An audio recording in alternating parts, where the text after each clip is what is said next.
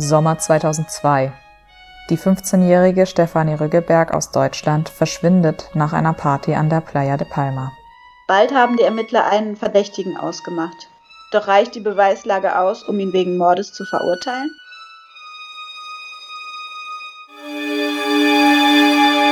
Mörderisches Mallorca. Bevor wir starten, eine Triggerwarnung. In dieser Folge wird es um sexuelle Gewalt, Gewalt an Minderjährigen und auch die Arbeit eines Gerichtsmediziners gehen und dessen Arbeit an einer Leiche.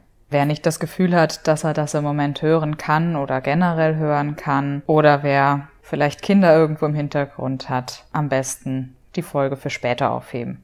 Wir machen ab jetzt in jeder Folge Trägerwarnungen, weil sich netterweise Herbert aus Kanada gemeldet hat. Liebe Grüße hier an ihn, der unseren Podcast hört und er hat geschrieben, dass er sich vorstellen kann, dass es viele Hörer gibt, die von solchen Themen, wie wir sie hier behandeln, überwältigt sind und sogar teilweise mit emotionalen Folgen rechnen müssen. Vielen Dank, Herbert, und wir werden jetzt vor jeder Folge eine Triggerwarnung stellen.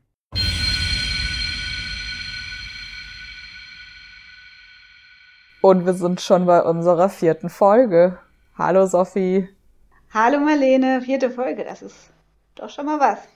Ja, wir haben uns ja jetzt schon ein paar Mal gehört. Ähm, ich habe hab eine Frage für dich vorbereitet. Hast du denn äh, etwas bemerkt, was dich besonders stört in deinem eigenen Reden?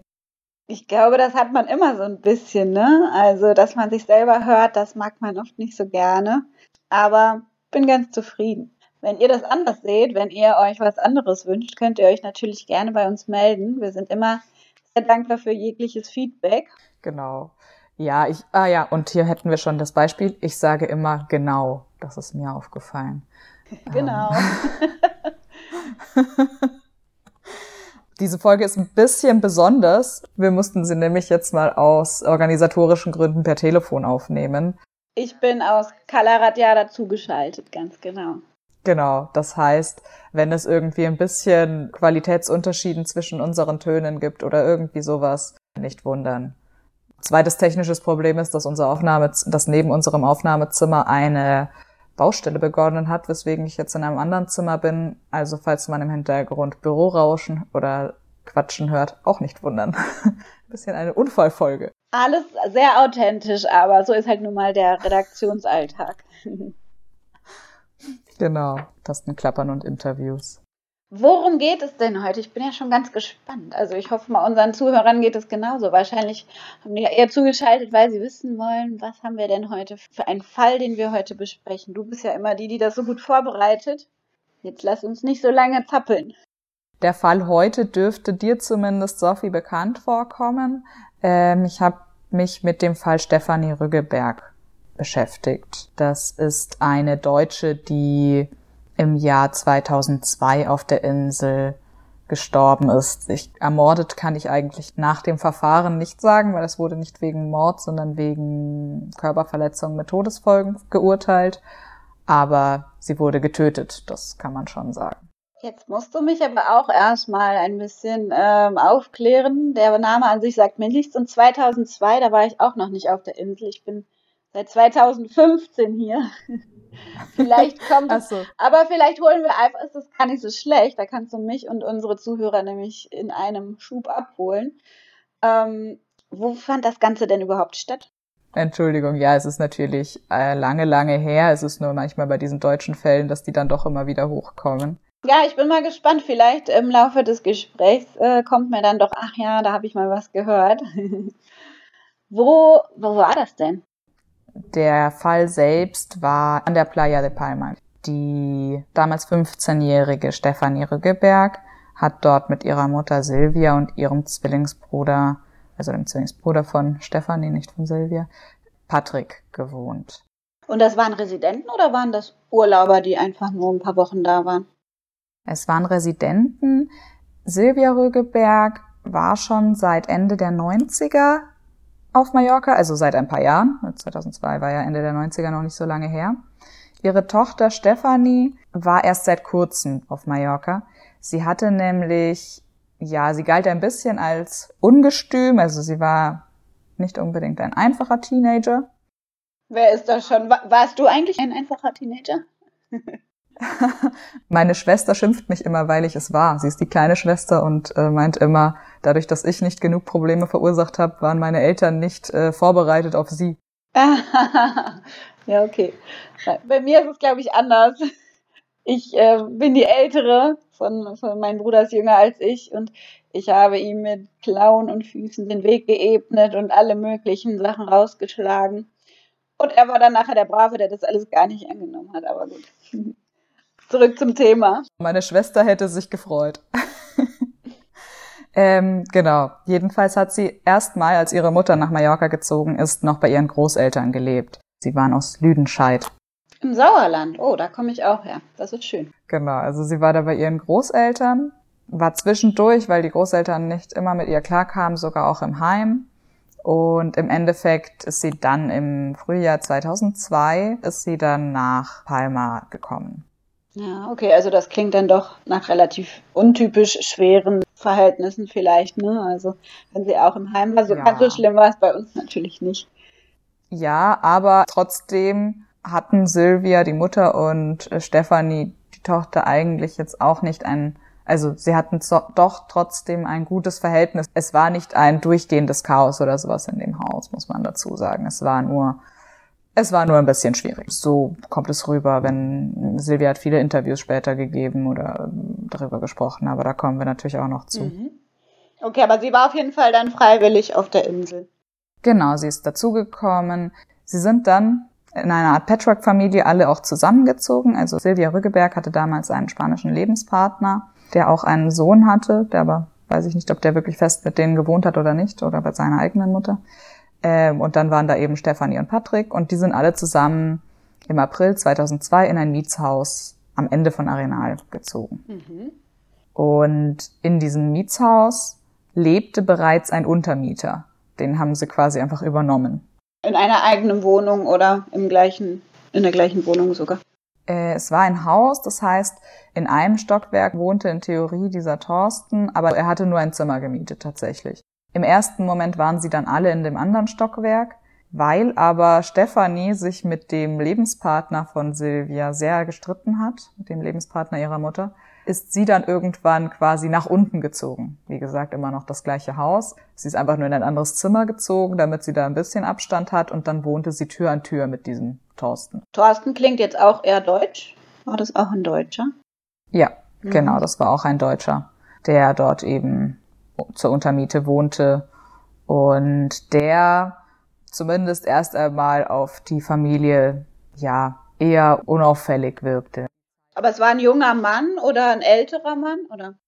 Er war Ende 30, also älter als äh, die 15-jährige Stefanie um einiges, aber jetzt noch nicht alt. Nein. Das klingt ja jetzt alles erstmal noch nicht dramatisch, vielleicht ein bisschen schwierig. Klar, Patchwork und ähm, dann noch mit Teenagern dabei, aber grundsätzlich hört sich das ja jetzt erstmal gar nicht, gar nicht so schlecht an, die Situation. Mhm.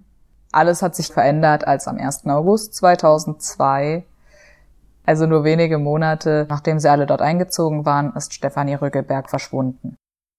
Einfach verschwunden, aha.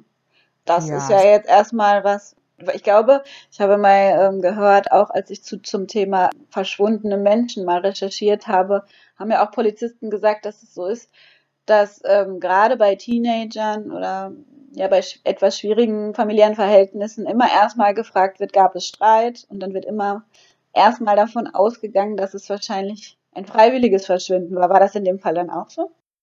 Mhm. Ja, sie ist nämlich, also sie wurde zuletzt gesehen am 31. Juli. Da ist sie auf die Abschiedsparty einer holländischen Freundin von ihr gegangen. In Palma. An der Playa de Palma auch. Mhm. Also dadurch, dass man im ersten Moment nicht wusste, was los war, waren die Spekulationen auch sehr groß. Also damals wurde sie auch nicht als äh, Mordfall, sondern es war zum Beispiel ein Artikel auch in unserer Zeitung, äh, wo sich die Mutter einfach gemeldet hat und gesagt hat, ich suche meine Tochter, ich will einfach nur, dass sie wohlbehalten nach Hause kommt. Man hatte zum Beispiel die Vermutung, dass sie einem Freund, mit dem sie mal zusammen war, nach Deutschland gefolgt war. Man hatte die Vermutung, dass sie einfach keine, dass sie einfach irgendwie ein bisschen unterwegs ist. Tatsächlich hatte die Mutter fünf Tage gewartet, bevor sie sie vermisst gemeldet hat, weil sie dachte, sie ist einfach irgendwie bei Freundinnen. Sie hat sich als alleinerziehende Mutter im fremden Land auch irgendwie geschämt, dass sie nicht weiß, wo ihr Kind ist und dachte eben, dann ist sie irgendwie unterwegs und kommt bald wieder. Okay, also fünf Tage ist ja schon eine sehr lange Zeit, ja. Das heißt, sie ja. hat dann halt erst, äh, ja, fast eine Woche später überhaupt die Ermittler eingeschaltet. Gab es denn vorher auch Streit oder? Nein, es gab keinen Streit. Mhm. Deswegen wusste sie nicht, woher das kommen konnte. Wie gesagt, dann kam eben diese Idee vielleicht, dass sie irgendwie einem Jungen gefolgt, vielleicht. Ähm, ja, man wusste es einfach nicht und man hat, oder die Mutter hat auf jeden Fall im ersten Moment nicht direkt gedacht, dass was schlimm, oder sehr, sehr gehofft, dass nichts Schlimmes passiert ist.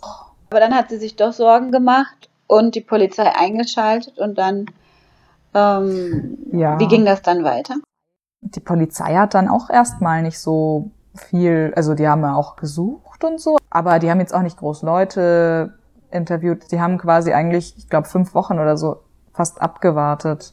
Das ist ein bisschen auch schwierig so zu sagen, weil die Polizei hat natürlich gesagt, sie haben Sachen gemacht, aber die die Mutter hat sich später beschwert, dass sie nichts gemacht haben in dieser Zeit, aber es ist, es gab auf jeden Fall eine längere Phase, in der so gut wie nichts passiert ist in diesem Fall, weil auch die Polizei im Endeffekt davon ausgegangen ist, dass das Kind schon noch irgendwo auftaucht. Ja, das war dann aber nicht der Fall. Genau, und dann irgendwann wurden die Suchen auch stärker. Es wurde auch zum Beispiel ein Bekannter der Mutter, der sie nach Hause gefahren hatte, befragt. Also man weiß quasi, dass sie von der Party nach Hause gekommen ist. Der Bruder hat dann auch gesagt, er hätte sie noch in der Wohnung gesehen in jener Nacht. Ach, das heißt, sie war tatsächlich von der Party sogar wohlbehalten zurückgekommen, okay. Genau, sie war irgendwie nach Hause gekommen und man war dann davon ausgegangen, dass sie nochmal zu einer anderen Freundin gegangen ist oder sowas. Aber die Spur verliert sich sozusagen in dieser Wohnung. Ja. Wer sich von Anfang an an diesen Suchaktionen beteiligt hat, war der Untermieter Thorsten. Ja, so ein bisschen teaserst du ihn jetzt schon an. Ähm, Mhm. Wir haben jetzt alle einen Verdacht. Äh, den Verdacht haben nicht nur wir natürlich, sondern auch die äh, Polizisten, als sie denn davon erfahren, dass es ihn gibt. Das hat nämlich die Mutter auch lange nicht erzählt, weil Thorsten dort eigentlich mehr oder weniger illegal gewohnt hat. Also der hat einfach schwarz Miete gezahlt. Ist ja öfters hier der Fall, ja. Mhm. Und sie hatte da überhaupt nicht erwartet, dass der irgendwas damit zu tun hat. Und irgendwie ist sie mehr oder weniger gar nicht auf die Idee gekommen, dass sie äh, von dem erzählen sollte. Bevor die Polizei überhaupt von Thorsten erfahren hat, wurde die Leiche gefunden, muss man sagen. Wann war das? Am 20. September, also das ist fast zwei Monate nach dem Verschwinden von Stefanie Rüggelberg, hat ein Bauer in der Nähe, also irgendwo im, auch in der Gegend von Arenal, auf einem unbewohnten Grundstück eine verweste Leiche gefunden. Fast zwei Monate später. Mhm. Das heißt, sie war völlig unerkennbar. Also man wusste, es war eine junge Frau zwischen 15 und 30 Jahren, etwa 1,70 groß mit blondem Haar. Ja klar, im Sommer, wenn es so heiß ist, dann geht das mit der Verwesung schneller.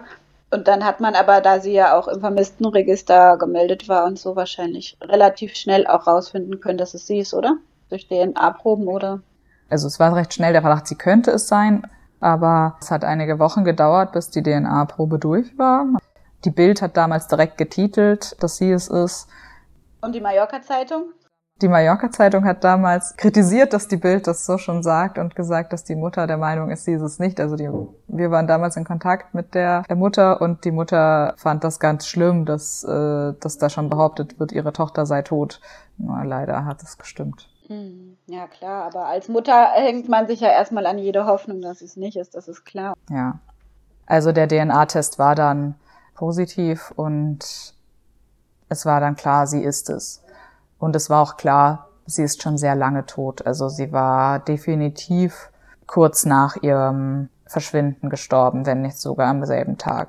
Gerichtlich wurde irgendwann dann tatsächlich dieser 1. August, diese Nacht auf den 1. August auch als ihr Todesdatum festgelegt. Das heißt, keine Rede mehr von, sie könnte nach Deutschland gegangen sein und wieder zurück oder sowas, sondern es ist tatsächlich auf der Insel alles passiert, ja. Genau, man hatte auch recht schnell den Verdacht, dass es irgendwie ein sexuelles Verbrechen sein könnte oder also definitiv Gewaltverbrechen, weil wer entsorgt denn eine Leiche sonst, wenn er sie nicht umgebracht hat?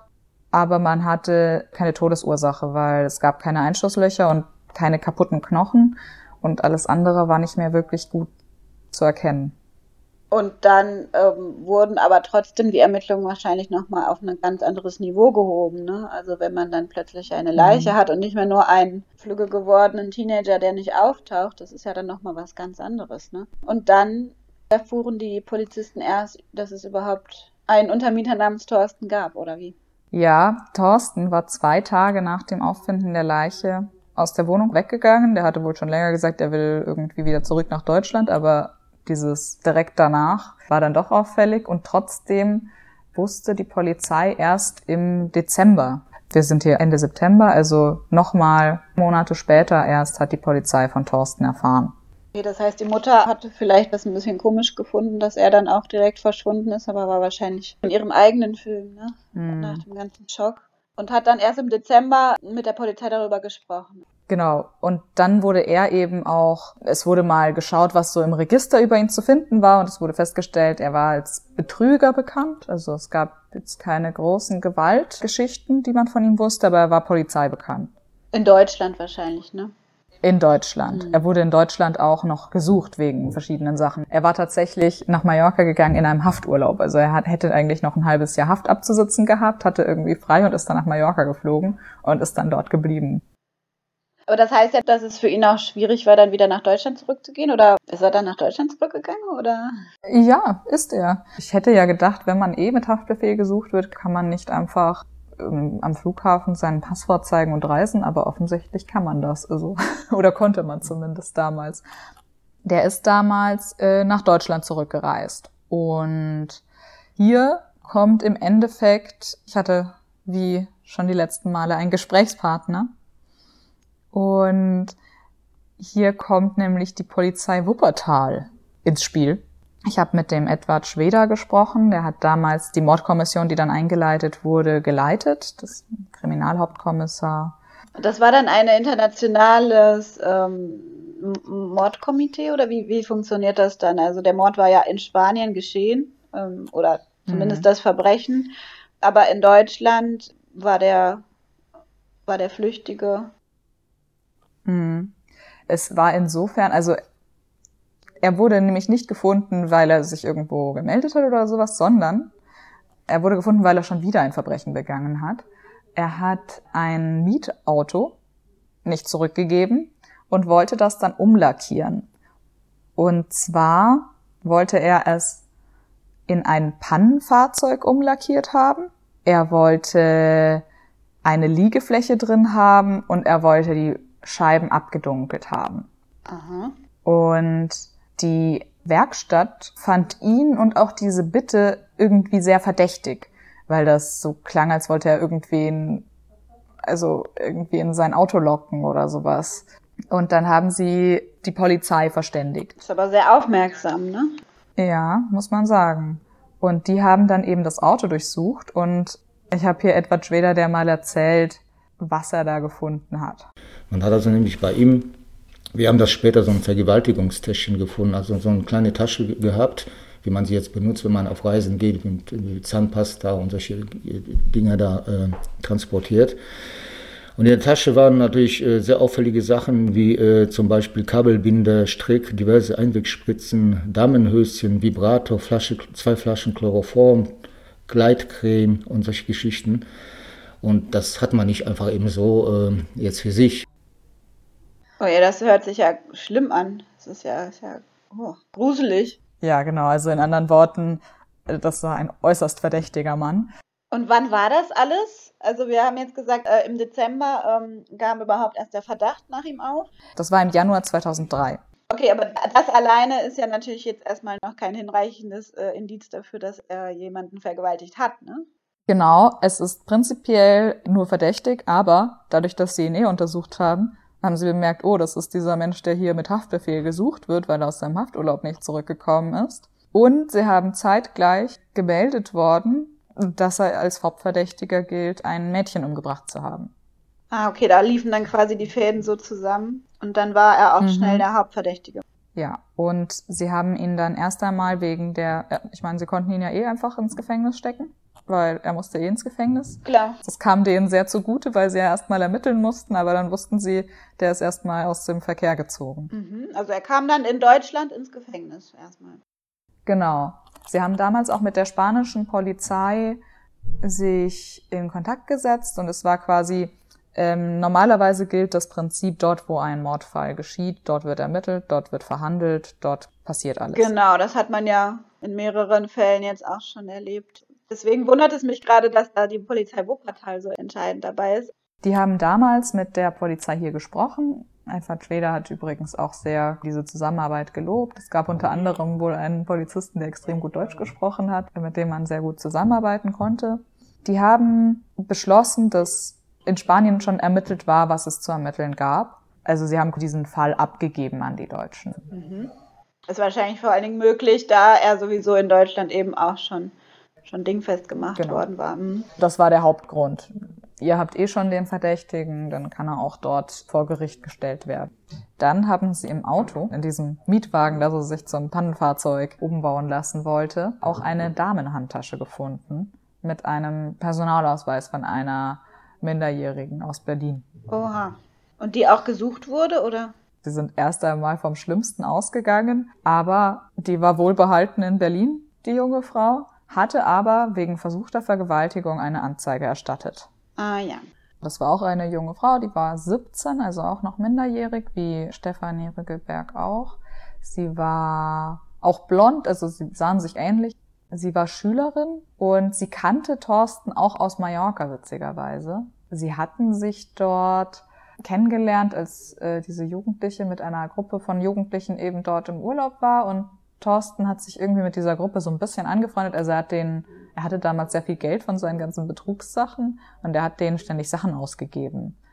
Aber hatte sich nie problematisch mit ihnen gezeigt. Deswegen hatte sie erstmal auch keinen Verdacht gegen ihn, als er dann sich irgendwie bei ihr gemeldet hat. In Deutschland dann wieder? Mhm, genau, er hat quasi gesagt, er ist gerade in der Gegend in Berlin und wollte dann mit ihr, weil er wusste, sie macht gerade den Führerschein, zu einem Gebrauchtwarenhändler oder so fahren, wo er ein billiges Auto für sie gefunden hätte, das er ihr gerne kaufen würde. Und sie hat erstmal nicht gewollt, aber er war irgendwie schon auf dem Weg und hat sie bei der Schule abgeholt. Ich habe hier auch wieder von Edward Schweder, wie er die Geschichte erzählt. Und er hatte gesagt, komm, steig ein. Und die hat natürlich jetzt keinen Verdacht geschöpft, weil sie den kannte und stieg ins Auto. Es wurde schon dunkel und äh, die fragte dann nach 20, 25 Minuten, hat sie uns dann in der Vernehmung erzählt, äh, wo ist denn das Auto? Und er sagte, ja, tut mir leid, ich finde das nicht wieder, ich, ich habe mich ein bisschen verfahren. Und dann fuhr er mit seinem Fahrzeug auf so einen ganz abgelegten Parkplatz, der unbeleuchtet war. Es war schon stockdunkel. Er hat gesagt, pass auf, guck mal, im Handschuhfach habe ich eine Straßenkarte, hol die mal bitte raus. Und in diesem Moment, wo die jetzt die Karte rausholt, äh, greift er die mit einem äh, Elektroschocker an, hält ihn also an die Brustkorb und versucht, die rüberzuziehen. Das Mädchen wehrt sich. Er merkt dann, äh, die war noch angeschnallt, dass er das nicht schafft und steigt aus dem Fahrzeug aus. Äh, das Mädchen ist äh, geistesgegenwärtig auch, hat sich schnell abgeschnallt und ist ausgestiegen, konnte aber nicht direkt weglaufen, weil er zu dem Zeitpunkt, als die aus dem Auto gestiegen ist, stand er direkt vor ihr und drückte sie gegen das Fahrzeug. Das Mädchen sagte uns dann nicht, sie hatte natürlich Todesangst. Die dachte, jetzt, jetzt ist es soweit. Und äh, der glückliche Umstand war, dass genau zu diesem Zeitpunkt ein Lkw-Fahrer auf diesen Parkplatz äh, gefahren ist und beleuchtete mit seinen ähm, Scheinwerfern natürlich die ganze Situation. Das nutzte das Mädchen dazu äh, aus und ihn äh, zog das Knie an und ihn dann so ein bisschen in den Bauch gestoßen und er ließ von ihr ab und sie konnte schnell flüchten zu dem Lkw-Fahrer. Er ist danach selbst noch einfach ins Auto und geflüchtet und sie hatte eben ihre Handtasche in dem Auto liegen lassen. Wow, das ist ja sehr dramatisch und sehr, sehr viel Glück, ne, das, was sie da gehabt hat. Mhm. Und er wurde dann auch wegen versuchter Vergewaltigung ähm, schuldig gesprochen zu eineinhalb Jahren Haft. Das heißt, sie hatten ihn erst einmal länger weg. Ja, aber trotzdem konnte man ihm jetzt das Verbrechen an der Stefanie auf Mallorca erstmal noch nicht nachweisen. Also er war verdächtig, er war weggesperrt aber noch nicht schuldig gesprochen, ne, was, was den Fall Stefanie angeht, oder? Genau. Das Problem war eben, dass sie ja nicht einmal wussten, was die Todesursache war. Ein Verdacht war, dass sie erdrosselt wurde, weil man das eben nicht mehr hätte feststellen können oder irgendwie vergiftet. Man war sich eben nicht sicher. Also die Leiche war erst einmal in Palma untersucht worden und dann noch waren Gewebeproben in Barcelona untersucht worden beim Institut, um mögliche Gifte oder ähnliches zu finden. Dann hat der Edward Schweder gemeint, sie hatten ja dieses Vergewaltigungstäschchen mit dem Chloroform. Ja. Und auf Chloroform war die Leiche eben noch nicht untersucht worden. Mhm. Also haben sie dann noch äh, eine Untersuchung gemacht. Er hat damals von dem Gerichtsmediziner aber gesagt bekommen, die Chance ist jetzt nicht riesig, dass da noch was ist, weil Chloroform ist ein flüchtiger Stoff und es waren, es war ja lange her alles. Also, dass man da noch was findet, selbst wenn sie mit Chloroform in Kontakt gekommen war. Hm. Klar, mittlerweile war es ja dann über ein halbes Jahr schon, schon um, ne? Ja, genau. Es mussten erstmal die Gewebeproben und so weiter geschickt werden. Das hat auch wieder gedauert. Und dann hat der Gerichtsmediziner noch ein eigenes Verfahren irgendwie entwickelt, wie er dieses Chloroform nachweisen kann. Und letztendlich haben sie Chloroform nachgewiesen. Und er hat es hochgerechnet und es war dann sogar so, so viel Chloroform im Endeffekt, dass es als mögliche Todesursache, wenn nicht sogar als wahrscheinliche Todesursache galt. Also es gab dann ein Gutachten, in dem stand, dass sie wahrscheinlich an einer Überdosis von Chloroform gestorben ist. Mhm. Auch das ist natürlich wieder ein weiteres Indiz, aber auch kein Beweis, ne? Dafür, dass er das jetzt war, der Thorsten.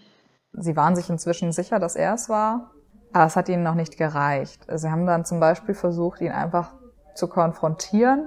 Das erzählt Edward Schweder auch. Der war ein typischer Betrüger. Also er konnte, war sehr eloquent, konnte sich sehr gut ausdrücken. Und äh, als wir da waren, ähm, hat er dann auch äh, jetzt nicht gesagt, er möchte jetzt keine Aussage machen, hat mir alles geleugnet und so weiter. Und ich habe ihm damals so gesagt, ja, diese Tat in, in, Berlin und so weiter und das alles, die ganzen Indizien, jetzt geben Sie das erst endlich mal zu. Und das führte dazu, dass er sich wirklich, ja, er ist dann aufgestanden und es kam kurz fast zu einer Schlägerei zwischen mir und ihm.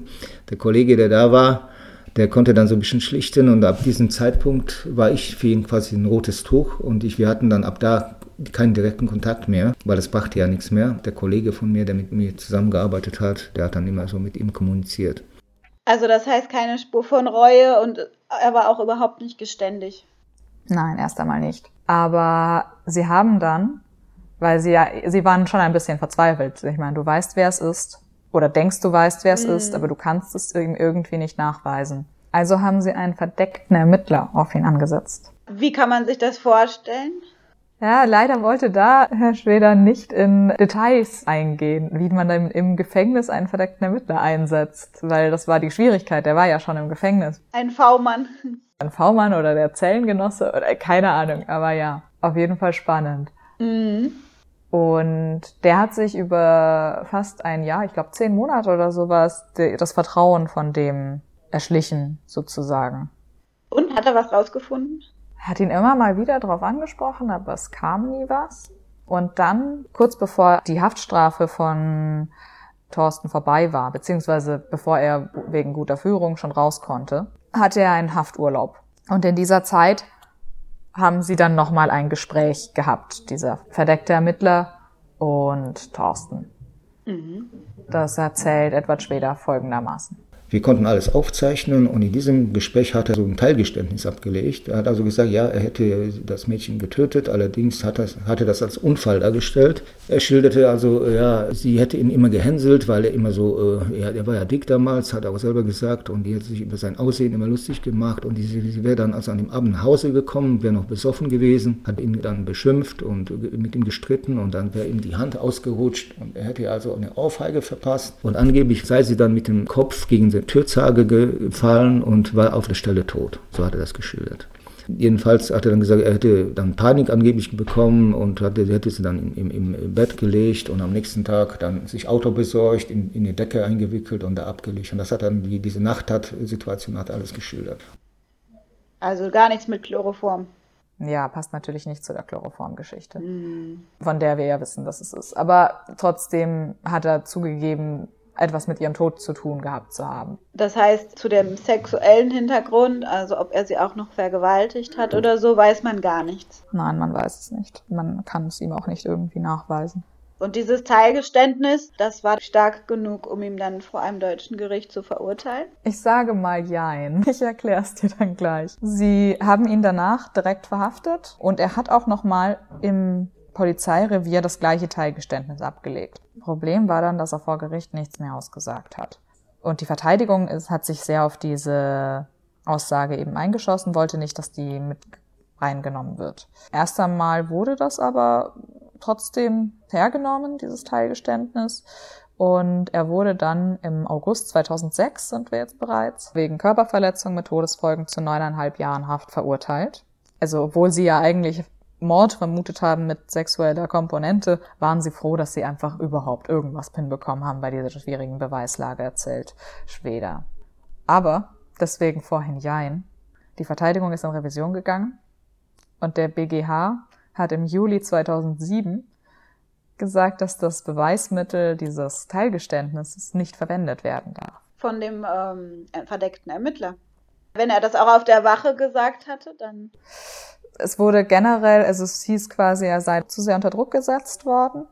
Und deswegen wurde dieses gesamte Teilgeständnis nicht akzeptiert, sowohl vom, vor dem Ermittler als auch auf der Wache, weil das ja direkt danach war. Wahnsinn, okay. Das bedeutete, das Ganze musste nochmal aufgerollt werden. Mhm.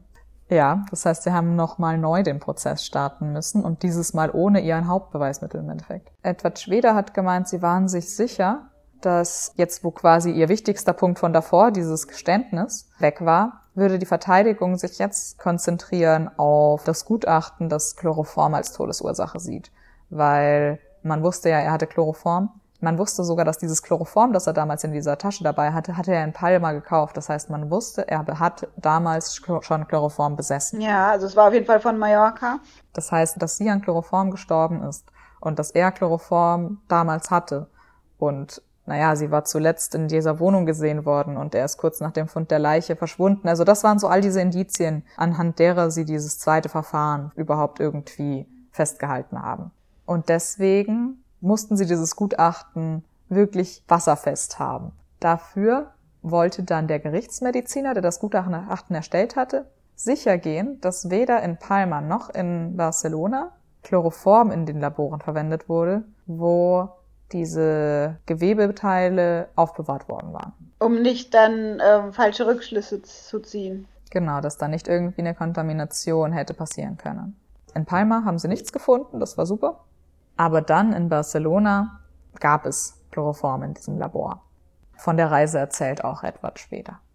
Allerdings sagte uns der äh, äh, Chef dieses Instituts, der uns dann so alles erklärt hat, ähm, äh, das stimmt, wir haben hier Chloroform, allerdings, ich muss Ihnen Folgendes sagen, wir hatten damals diese Gewebeteile zur Untersuchung in zwei unterschiedlichen Behältnissen bekommen. Und zwar ein Behältnis äh, war, in diesem Behältnis befanden sich quasi die Reste aus der Bauchhöhle und im zweiten aus dem Brustkorb. Und wir haben allerdings nur ein Behältnis geöffnet. Das zweite Behältnis ist hier verschlossen gewesen, ist noch versiegelt. Da hat keiner was gemacht, nur das erste Behältnis. Und der Professor Daldrup hat in beiden diese Chloroformnachweise geführt. Und dadurch konnten wir ausschließen, dass dort auch die Kontamination stattgefunden hat. Und insofern dieses Gutachten äh, konnte dann weiter äh, vor Gericht äh, entsprechend verwandt werden. Ne? Wow, da haben sie aber dann im Endeffekt auch Glück gehabt, ne? Bei dieser ja. ganzen schwierigen Beweislage, dass sie, dass sie das dann ähm, so noch, ja, doch beweisen konnten. Also, und sie haben dann wirklich bei diesem zweiten Prozess alles, alles gegeben. Also, sie haben irgendwelche Leute aus dem Gefängnis als Zeugen aussagen lassen, die zum Beispiel, er hat im Gefängnis dann so Sachen gesagt wie, er hat irgendeinem anderen Häftling erzählt, äh, warum, als der ihn gefragt hat, warum er so niedergeschlagen ist, ja, wie würdest du dich fühlen, wenn du einen Menschen auf dem Gewissen hättest? Eigentlich, also sagt es nichts, aber sie haben alle diese Sachen verwendet, die irgendwie ein Gesamtbild von ihm geben sollten. Es gab auch irgendeinen Zeugen, der erzählt hat, dass er irgendwie, dass der sexuell frustriert und ein Voyeur war, der hatte irgendwie seinen früheren Mitbewohner bestochen, um ihn beim Sex mit dessen Freundin heimlich beobachten zu dürfen und sowas. Also sie sind da wirklich auf die Vollen gegangen, weil es ja ein Prozess ohne wirkliche Beweise war. Mm, ja, und das ist ja eigentlich glaube ich, wirklich sehr, sehr schwer. Aber hat es dann im Endeffekt gereicht? Ja, es hat tatsächlich gereicht. Im März 2008 wurde das Urteil bestätigt. Also es blieb bei den neuneinhalb Jahren wegen Körperverletzung mit Todesfolgen. Weiß man Näheres dazu, wie die Familie? Ähm, sind die weiter auf Mallorca geblieben, die Mutter, der, der Zwillingsbruder? Sind die dann auch noch mal in der Öffentlichkeit aufgetreten in, in, in dieser ganzen Zeit? Also du hattest ja gesagt, dass sie am Anfang auch den Kontakt zur Presse mhm. gesucht haben, auch zur Mallorca-Zeitung. War das dann immer noch so? Nein. Also der hauptsächliche Punkt, wo sie den Kontakt zur Presse gesucht haben, war vor dem Leichenfund. Damals ähm, hatte man ja einfach die Hoffnung, dass das Mädchen noch gefunden wird. Danach, ich schätze mal, dadurch, dass Kontakte schon da waren, wir haben immer mal wieder in unseren Artikeln von damals, der Kollege, der das alles gemacht hat, ist leider nicht mehr da, sonst hätte ich ihn gefragt. Wir haben in unseren Artikeln von damals auch immer wieder Zitate von ihr, der Mutter. Also es war offensichtlich der Kontakt noch da aber es ist kein großes Interview mehr. Und nach dem allerersten Verfahren gibt's eigentlich dann nichts mehr. Also diese Arbeit mit der Presse war wirklich die Suche nach ihrem Kind und als dann klar war, was los war, was ehrlich gesagt, ich würde mich als Angehöriger auch schützen wollen. Auf jeden Fall, auf jeden Fall. Ja, also Herr Schweder hat auch gesagt, dass das der beeindruckendste Fall war, den er in seiner gesamten Laufbahn hatte, allein weil der sich auch über so viele Jahre gezogen hat. Und ja, weil diese Ermittlungsarbeit auch so kompliziert war. Ja, das glaube ich.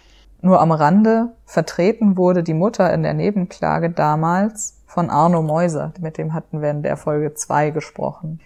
Arno Meuser, das war der Anwalt, der den Dr. Tod vertreten hatte, äh, zumindest am Anfang, richtig?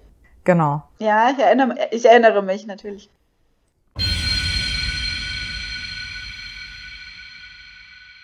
Klassiker, Sophie. Was nimmst du jetzt daraus mit?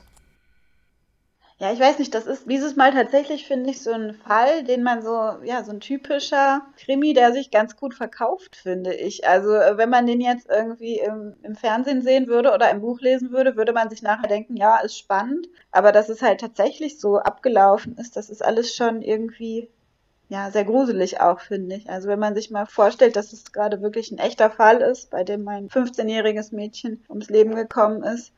Und dann auch gerade dieser unauffällige Mitbewohner, der dann auch noch ein Vergewaltigungstäschchen hat und alles so verzwickt, wo man sich denkt, das ist doch so unwahrscheinlich alles, ne? Aber dann doch irgendwie real. Mhm. Ja, das darf man auch nicht vergessen, weil man ist dann ja so in diesem, wie wird der wie verurteilt und so weiter. Aber es geht ja wirklich um eben einen sehr junges Mädchen, das einfach auch daheim umgebracht wurde. Also. Genau, also der, der Mörder war quasi in den eigenen vier Wänden und keiner hatte irgendwie einen, einen Verdacht. Das ist schon harter Tobak, finde ich. Was nimmst du aus dem Fall mit? Ich fand ehrlich gesagt diese Kriminaltechnik dahinter sehr spannend und ich, ich bin auch geschädigt von den ganzen Filmen, aber ich hätte nicht gedacht, dass man jemanden verurteilen kann, wenn man keinen einzigen Beweis hat. Ich hätte gedacht, der, der darf freigesprochen werden deswegen. Ja, das hätte ich ehrlich gesagt auch gedacht. Aber dass man so einen reinen Indizienprozess machen kann und dass der dann auch erfolgreich ist. Also moralisch gesehen fand ich es richtig, rechtlich gesehen hat es mich verwundert, mhm. aber dafür, also es gibt ja Indizienprozesse und dafür sind sie da. Hat mich dann auch gefreut für die Ermittler, wenn man da irgendwie sechs Jahre an einem Fall arbeitet oder sowas. Natürlich und für die Familie und, und überhaupt, klar.